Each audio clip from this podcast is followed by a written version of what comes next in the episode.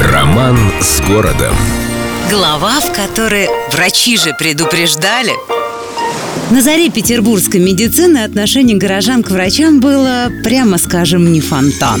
Исключение наши люди делали только для окулистов, ну или очных докторов среди которых было минимальное количество шарлатанов и великих магистров великих тайных орденов – Поэтому окулистов петербуржцы уважали, а вот остальным в народном хит-параде отводилось место где-то за плинтусом, потому как прочие медицинские специальности просто оккупировали маги, экстрасенсы и затейники, которые придумывали изо всех сил монетизировали фантастические методы лечения в стиле «врачи от вас скрывают». Один такой персонаж, некто Мартин Мант, активно внедрял атомистическую методу лечения, основным положением которой считалась необходимость длительного растирания прям до атомов всех медикаментов. Якобы так они действуют мощнее. И так он хорошо растирал, что сделался лейб-медиком, добился профессорского звания, полного доверия императора Николая I и гонораров, которым позавидовал бы любой сегодняшний гуру альтернативной медицины.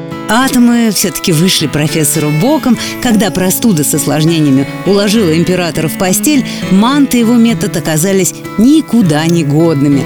Медики, которые годами твердили, что прусский гений просто невежда и фантазер, хором провозгласили «Но мы же предупреждали!» В результате разоблаченное бывшее светило, лейб-медик и профессор сбежал из страны, потому как его самого едва не растерли на атомы взбешенные сограждане. Впрочем, в те годы в Петербурге действовали и вполне себе нормальные, незатейливые герои, так называемые физикаты команды, состоявшие из троих врачей, которые следили за всем – от прививок до изгнания из Петербурга шарлатанов. Благодаря тяжелой работе этих граждан английские главврачи, приехавшие как-то проверить, как тут у нас обстоят дела с народным здоровьем, признали, что медицина в столице делала честь России. А еще напоследок вздохнули англичане. Если бы у нас были такие физикаты, здоровье и кошельки британских подданных были бы куда целее. С любовью к Петербургу. Эльдо радио.